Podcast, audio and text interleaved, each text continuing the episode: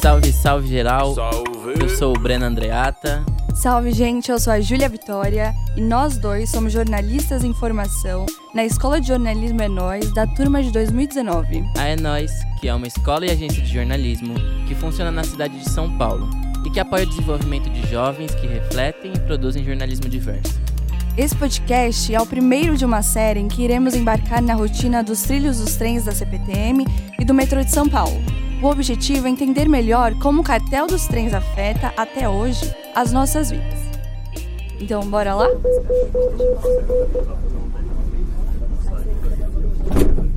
Juntos, vamos nos apertando, matutando e analisando essa história sobre os casos de corrupção da CPTM e do metrô e entendendo como isso afeta as nossas vidas. Nesse primeiríssimo episódio, nós vamos na vibe dessa rotina muito louca nas plataformas dos trens de São Paulo. De quem vai trabalhar, estudar, dar rolê. Além disso, falaremos mais sobre aqueles atrasos de sempre que acabam impactando com todo o resto do nosso dia. Então chega junto que o nosso Corruptcast está começando. Estação Aracaré. Desembarque pelo lado direito do trem. Pegar o trem é arriscado.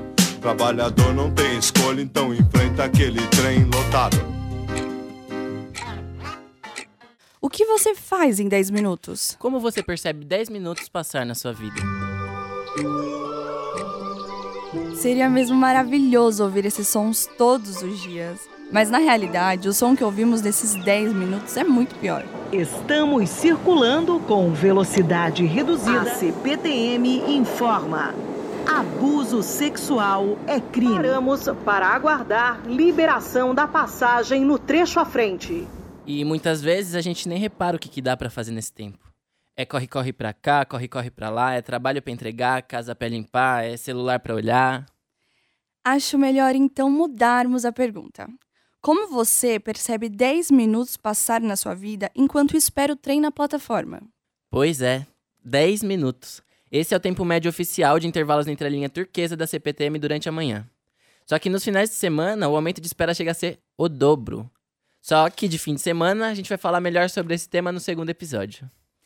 Já no metrô, os intervalos normalmente são menores e ficam em torno de 2 minutos. Parece muito ou parece pouco? Bom, o repórter Gustavo Revaneio conversou com a Aline Aparecida Partesani, que faz 10 baldeações por dia, entre as idas e voltas dela das suas atividades. Pera, quê? Não, calma. Ela faz 10 baldeações por Sim, dia. são 10 baldeações por dia. 10 baldeações por dia. 10 baldeações por dia. Isso mesmo, gente. Ela faz 10 baldeações por dia. Um zero baldeações por dia. Meu, ela faz isso durante cinco dias seguidos, toda semana. Somando tudo, a gente tira 50 baldeações por semana. O que no mês dá 200 baldeações. Nossa. Uau. Eu acho que ela devia entrar pro livro dos recordes. Só Também isso, acho, só isso. Também acho. Ou será que tem mais gente que faz tantas baldeações assim? E você? Quantas baldeações você faz por dia? Ao desembarcar, cuidado com o vão entre o trem e a plataforma. É, a gente tá rindo, mas na verdade é pra chorar.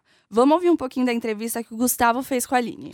Ah, Meu nome é Aline Aparecida Partesani, eu tenho 30 anos, não, 29. Vou fazer, é que eu vou fazer agora em setembro, tá? Então, mas é isso, eu tenho é, praticamente 30. É minha segunda graduação, a primeira é filosofia e eu tenho especialização em educação educação através de arte e música nos anos iniciais, mas trabalhei com isso muito pouco. E depois eu que eu casei, ti- faz dois anos que eu sou casada, então a minha vida toda era sempre na Zona Sul. Então eu não tinha muito contato assim, né, com trem, metrô, era muito raro. Porque eu sempre trabalhei na Zona Sul, morei na Zona Sul. E quando eu mudei, casei, mudei de, tipo, de município, vim para Mauá, aqui eu tive mais contato. Tudo lá é sempre metrô, trem, não tem como sair do ABC se não for pelo trem. Então, tô agora uma usuária assim bastante, né, todos os dias. E, enfim, é isso. É. Pra Aline, cada minuto é muito importante nesses embarques e desembarques.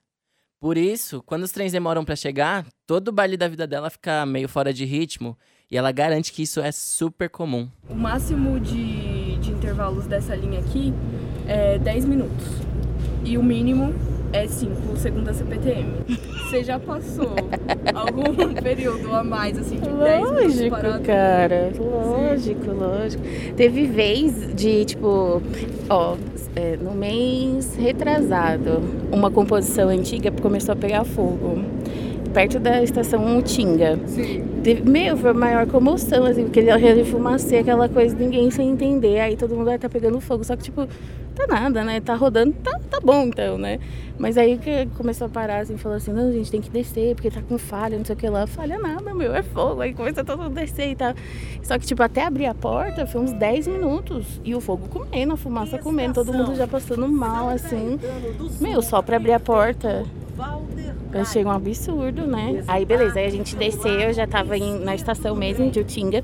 Só que, tipo, até vir outro demorou mais ou menos uma meia hora, 40 minutos. E nisso a estação tava, ó, já estrumbada. E elas são bem fininhas, essas antigas.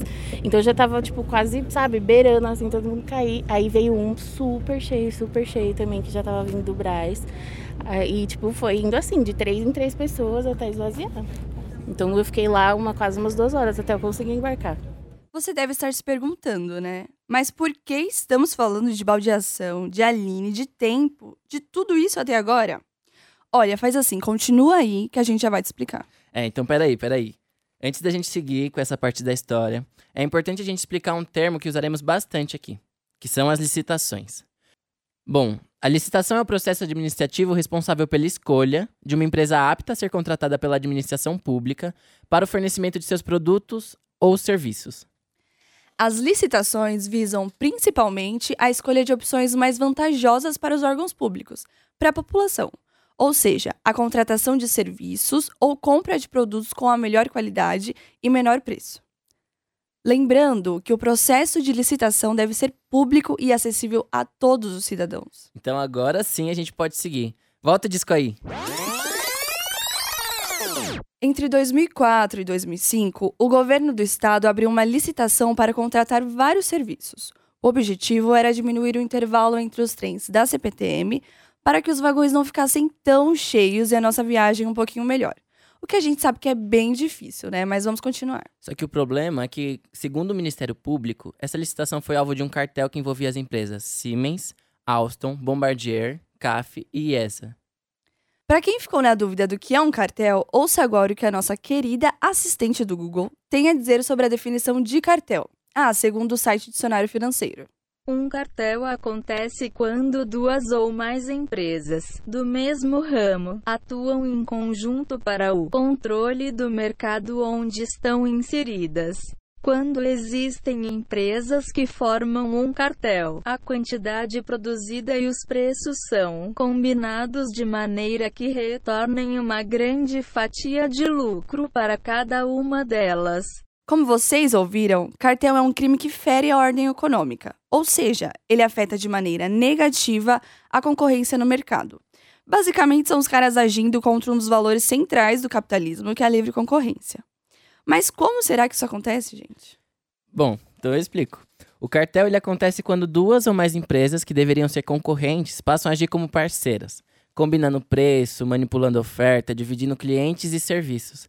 É, um exemplo que a gente pode dar, usar para dimensionar você é. Sabe aquele esquema que tem em muitos terminais de ônibus, estação, de trem, metrô, de vender 10 pães de queijo por um real? Cara, eu amo pão de queijo. Amo, sou apaixonada por Eu pão de também. queijo e sempre compro nas estações quando vejo.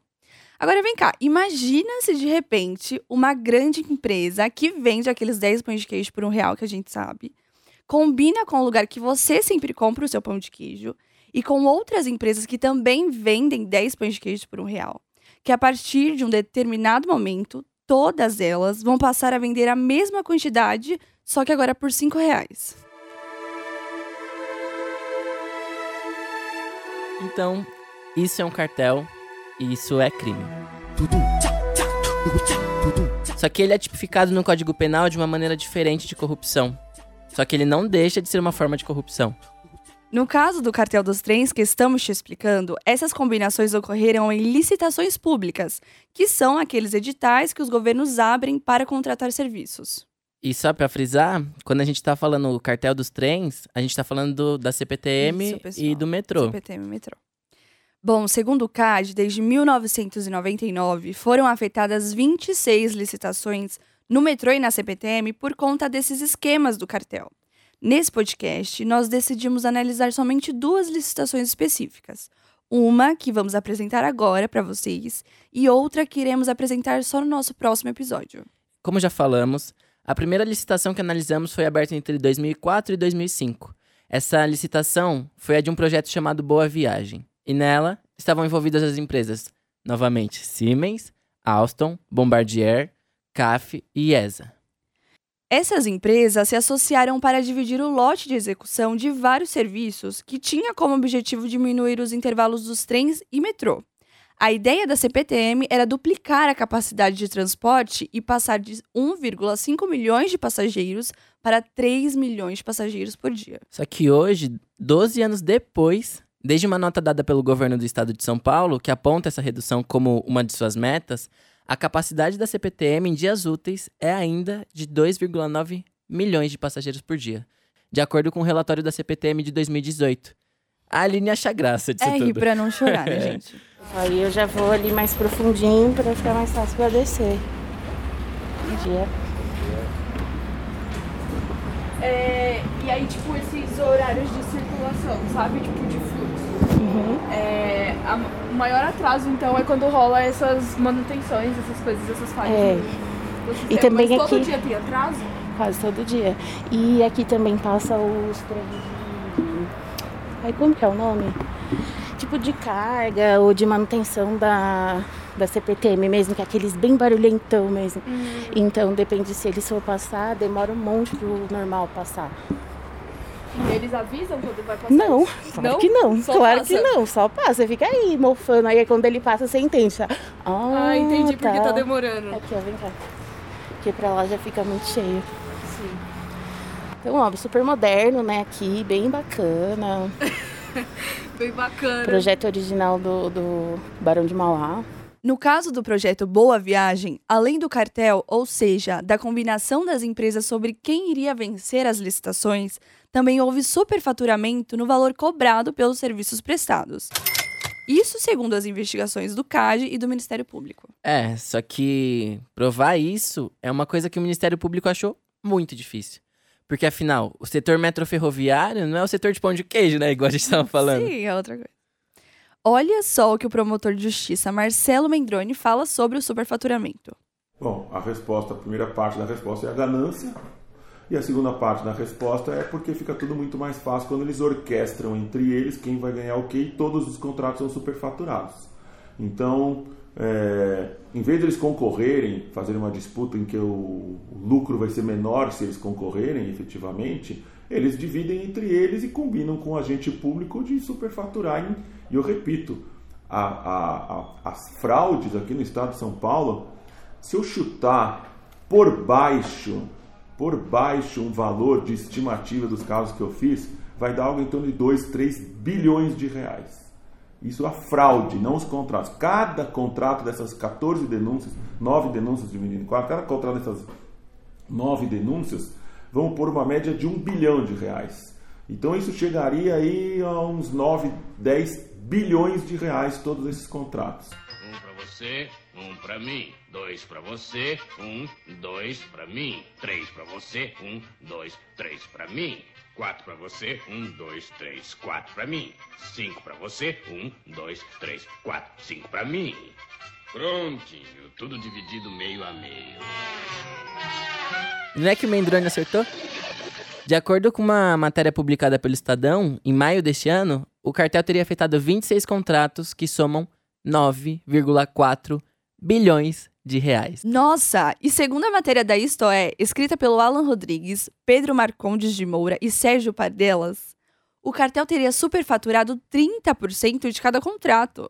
Se juntarmos dois com dois, podemos dizer que a fraude foi de 2,8 bilhões de reais. Não, mano, não. Para, para tudo, para tudo. É mais de 2 bilhões de reais. 2 bilhões de reais. Mano, você já parou pra pensar o que, que dá pra fazer com toda essa grana? Olha, A gente sim, é claro. Sim. Olha, além de tirar meu nome do Serasa, daria pra gente comprar 27 jatinhos particulares. Pra gente ir pra onde quiser. Daria pra gente fazer muita coisa com 2 milhões de reais, gente. E ainda o governo podia tranquilamente construir outra linha que atendesse a população. Sim. E ainda construir mais espaço para arte, cultura, lazer, educação. Ah, agora eu entendi! Agora eu saquei! Agora todas as peças se encaixaram! Então vamos voltar aqui. Talvez você já tenha escutado falar dessa história porque ela é meio antiga. Esse cartel que estamos falando ficou conhecido como Cartel dos Trens. Só pra gente esclarecer melhor, quando falamos CAD, CADE, nós nos referimos ao Conselho Administrativo de Defesa Econômica, tá? Lembra quando a gente explicou sobre o que é cartel? Aquele crime que ofende a ordem econômica? Pois então, o CAD é quem fiscaliza e pune esse tipo de crime. Além disso, quando você escutar cartel dos trens, a gente tá falando de coisas que aconteceram na CPTM e no metrô. O ano de 1998 pode não ter significado nada pra você. Mas pra Alstom, Daimler Chrysler, que é atualmente a Bombardier, a CAF, a Mitsui e a Siemens, e algumas outras empresas, começou o início de uma bela amizade que custou alguns milhões para os nossos cofres públicos. Bom, em 98 elas começam a ficar amiguinhas, né? Mas os acordos formais dessas empresas aconteceram mesmo entre 1999 e foram até 2013. Durante esse tempo, elas se reuniam em diversas licitações com o objetivo de ganhar cada vez mais dinheiro, segundo o CAD. Pra você que não existia nessa época, 99 foi aquele ano que todo mundo achou que o mundo ia acabar no Réveillon. Que os computadores iam parar de funcionar na meia-noite da passagem do ano. Foi uma loucura. Sem contar também que, embora fosse 99, alguns acontecimentos de 98 ainda estavam no imaginário das pessoas. Como, por exemplo, o retorno da Madonna ao trono da rainha do pop. Maravilhoso.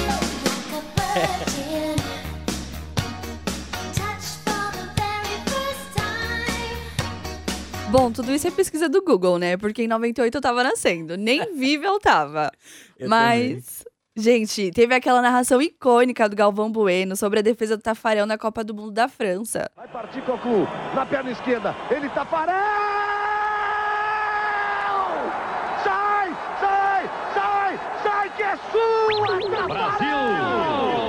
Gente, 98 foi. Ai, foi péssimo. E o que, que aconteceu pra você? Você já tinha nascido? Você tava vendo a Copa? O que, que você tava fazendo? É, e em maio de 2013, graças à nova política de compliance, compliance, complice. Vamos pôr a voz do Google pra ensinar ele a falar, gente. Compliance. Compliance, gente, é um termo empregado para indicar o estado de conformidade com as leis, regulamentações e padrões éticos de conduta de uma empresa.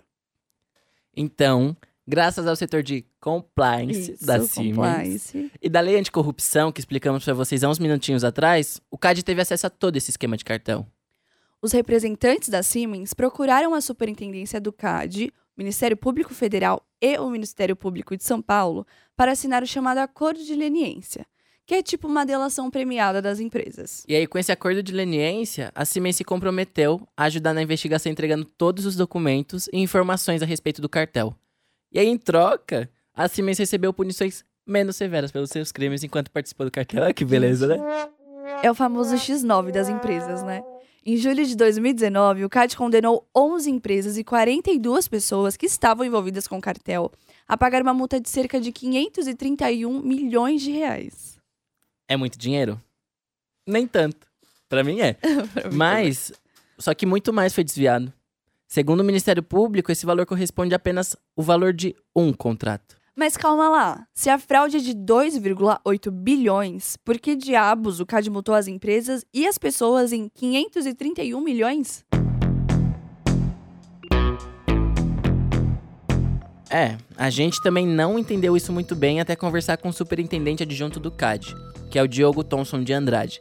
Foi ele que explicou pra gente que qualquer multa aplicada pelo CAD não tem o objetivo de reparar os danos causados pelas empresas. Isso, no nosso caso, é de responsabilidade do Tribunal de Contas e do Ministério Público. O que o CAD faz, na verdade, é colocar em prática a lei anticorrupção, que é responsável por punir empresas por atos de corrupção contra a administração pública. Nesse caso que estamos analisando, o CAD cobrou uma multa administrativa de até 20% do faturamento bruto das empresas um ano antes do processo começar. E como o processo começou em 2014, ou seja, o valor da multa foi baseado no faturamento de 2013. Mas o que você está falando é que o prejuízo foi muito maior. Muito maior, na minha opinião, muito maior. Essa multa é irrisória para esse tipo de, de cartel que eles Isso praticaram. somado todas as empresas e todas as 42 pessoas. E eu estou falando só do estado de São Paulo. Tá? Esse cartel ele, ele praticou crimes também em outros estados, no Distrito Federal, no Rio Grande do Sul, em outros que não foram da, da nossa alçada de atuação. Mas é, esse meio bilhão, na minha opinião, posso, lógico, não tenho ter dados técnicos para analisar, mas só de ver os valores dos contratos e ver quais eram os, as médias de, pelo, pelos, pelas provas que nós recolhemos, que o CAD também tem, a respeito dessas fraudes, eu diria que a, a, a, fraude foi muito maior que isso. Foi algo em torno de 2 a 3 bilhões de reais, não 500 milhões.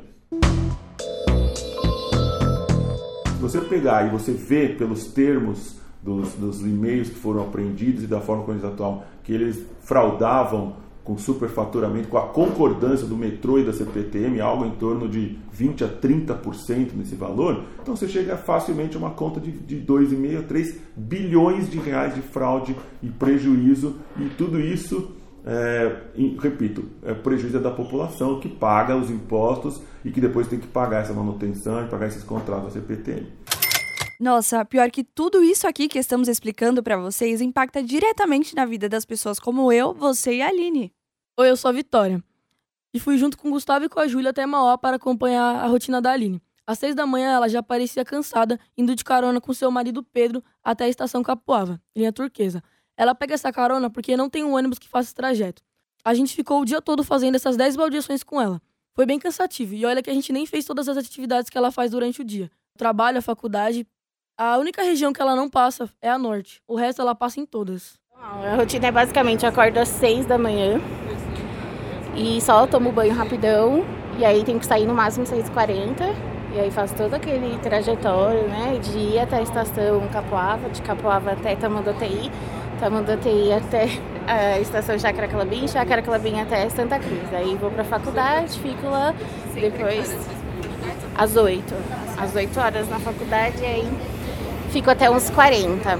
Aí vou correndo pro meu trabalho, que eu entro a uma, então é, saio já a corrida, vou, aí pego aqui na estação Santa Cruz, vou até a Sé, da Sé eu vou até. Pego a linha vermelha e vou até o, a Barra Funda. Aí lá na Barra Funda eu pego fretado, porque eu trabalho no bairro do Limão. E aí fico lá até as sete. Até as sete. Eu trabalho tecnicamente até as sete e meia. Só que eu só consigo sair no fretado das oito. Então eu chego por volta de umas oito e dez lá na estação Barra Funda, aí eu pego a linha Rubi até a estação da Luz, e na Luz eu pego a estação Coral até o Braz, e no Braz eu pego a estação. Ai, como que é o nome? É. A Turquesa, que vai para Rio Grande da Serra e desce em Capoava de novo, e aí Capoava, fico esperando meu marido pra gente pegar um Uber e ir pra casa, porque é mais barato o Uber do que pegar dois ônibus. Eu ainda tenho que fazer um resumo pra amanhã. Na faculdade. Na faculdade. Nossa. Ó, mas hoje você vai chegar umas nove e pouco. Vou, hoje foi rapidinho, mano. Vocês têm que vir todo dia. Tem que vir todo dia da Vocês foram o meu amuleto da sorte. Parece que, parece que é um karma, assim. Assim, não, meninas vão vir entregar todas, todas as coisas que eu vejo. Vai acontecer tudo as falhas. Não aconteceu foi nada. Até, até a escada rolante estava liberada. A Aline é uma das muitas pessoas em São Paulo que tem uma rotina muito apertada por conta das inúmeras coisas que tem pra fazer na semana. E ela fica boa parte do tempo, do dia, se locomovendo pela cidade. Só que ela não pode contar com o transporte público. É por isso que muitas pessoas estão migrando para transportes privados, porque elas acabam preferindo pagar um pouco mais e ter conforto durante suas viagens do que pagar o valor da passagem, que a gente sabe que é caríssimo, e ir parecendo uma sardinha latada. É, a passagem aqui já tá 4,30. E você que tá ouvindo, quanto é a passagem aí? Isso para as pessoas que têm condição de pagar por um transporte privado, né? Porque para quem não tem condição, o único jeito é o transporte coletivo mesmo. E deve ser por isso que, que a gente tem cada vez mais a sensação de que as coisas estão passando mais e mais rápido. A gente não consegue aproveitar mais o nosso tempo, muito menos a nossa vida. E isso que a gente tá falando de tempo aqui, de. Sim. A gente vai falar disso no próximo episódio também, então acompanha a gente, que é sobre isso, sobre Ouça lá, tempo. ouça lá. Ouça lá. Durante a nossa apuração, nós enviamos e-mails para a CPTM e o metrô perguntando como eles acham que esse cartel afeta a vida das pessoas que andam pela cidade. As duas empresas públicas, no entanto, não responderam às nossas perguntas e acabaram enviando somente notas sobre o parecer das empresas. Em nota, a CPTM e o metrô disseram que sempre cumpriram rigorosamente a legislação pertinente e os prazos legais para o processo de licitação. Eles afirmam ser os mais interessados na apuração dos casos de corrupção e que também colaboram com todos os órgãos nas investigações. O metrô diz também que, se comprovada qualquer irregularidade, apoia rigorosamente a punição dos envolvidos. Em paralelo, a CPTM afirmou que ela e a Procuradoria-Geral do Estado ingressaram com ação judicial de indenização contra as empresas do cartel para exigir ressarcimento. Vale a pena frisar que as duas companhias, CPTM e Metrô, se colocam como vítimas do cartel, ou seja, elas negam que tenham cometido qualquer crime. E no próximo episódio, a gente vai mostrar o posicionamento do Ministério Público, que acha que, que as coisas não funcionam bem assim. Durante a nossa apuração, a gente procurou por quatro empresas: a Siemens, daquele acordo de leniência que a gente já explicou, que foi responsável por abrir todo o esquema do cartel para o Brasil, a Alstom, CAF e Bombardier. Essas quatro empresas foram consideradas o núcleo duro do cartel durante as investigações, ou seja, aquelas que tiveram a maior participação no esquema do cartel, segundo as investigações do CAD. É, infelizmente, a agenda da assessoria de imprensa da Siemens não bateu com a nossa. E a Alstom e a CAF se recusaram a se manifestar sobre o caso. A única que pôde se declarar a respeito das acusações foi a Bombardier, que em nota declarou. Abre aspas. Discordamos fortemente da decisão do CAD de condenar a companhia por práticas anticompetitivas em licitações públicas de trens e metrôs em São Paulo. As conclusões do órgão são baseadas em uma leitura parcial das evidências, em um processo administrativo caracterizado por violações flagrantes de princípios constitucionais, incluindo o devido processo legal. Fecha aspas.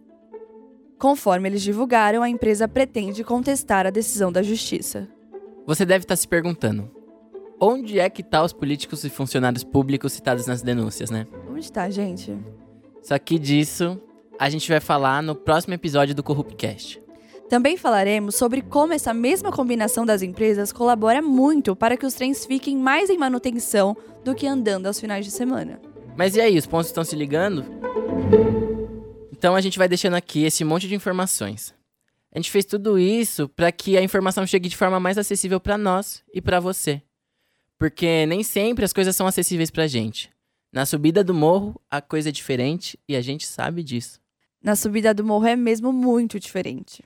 Então vamos fazer por nós porque as coisas já estão bem difíceis. A gente sabe muito bem se virar. Fazemos isso há muito tempo, né? Somos profissionais na sevirologia, a arte de se virar. Isso eu sou bom, hein? então, já que estamos aqui falando de se virar, eu vou falar quem é que fez todo esse trampo aqui. Bom, eu sou o Breno Andreata. Eu sou a Júlia Vitória. A produção e a reportagem foi feita por Bianca Tracanella, Gustavo Revaneio, Ingrid Vitória, Júlio César, Natália Hacht, Tamires Melo, Tina Kratz, Vitória Guilhermina. A coordenação foi feita pela Gisele Brito, a gravação e edição pela Débora Gonçalves, e a gente quer agradecer também o Altair Cunha e o Anderson Wendel, que, Foram sempre, incríveis. que sempre tiveram aqui o tempo inteiro com a Deram gente. uma super é. força pra gente aqui. E queremos fazer um agradecimento especial à Rádio CBN, que cedeu os estúdios pra gente gravar esse podcast. Então eu peço que você compartilhe essas informações com a mãe, com o pai, com os irmãos, com os tios, os primos, os vizinhos, os amigos e, lógico, as pessoas que estão todos os dias no trenzão com você.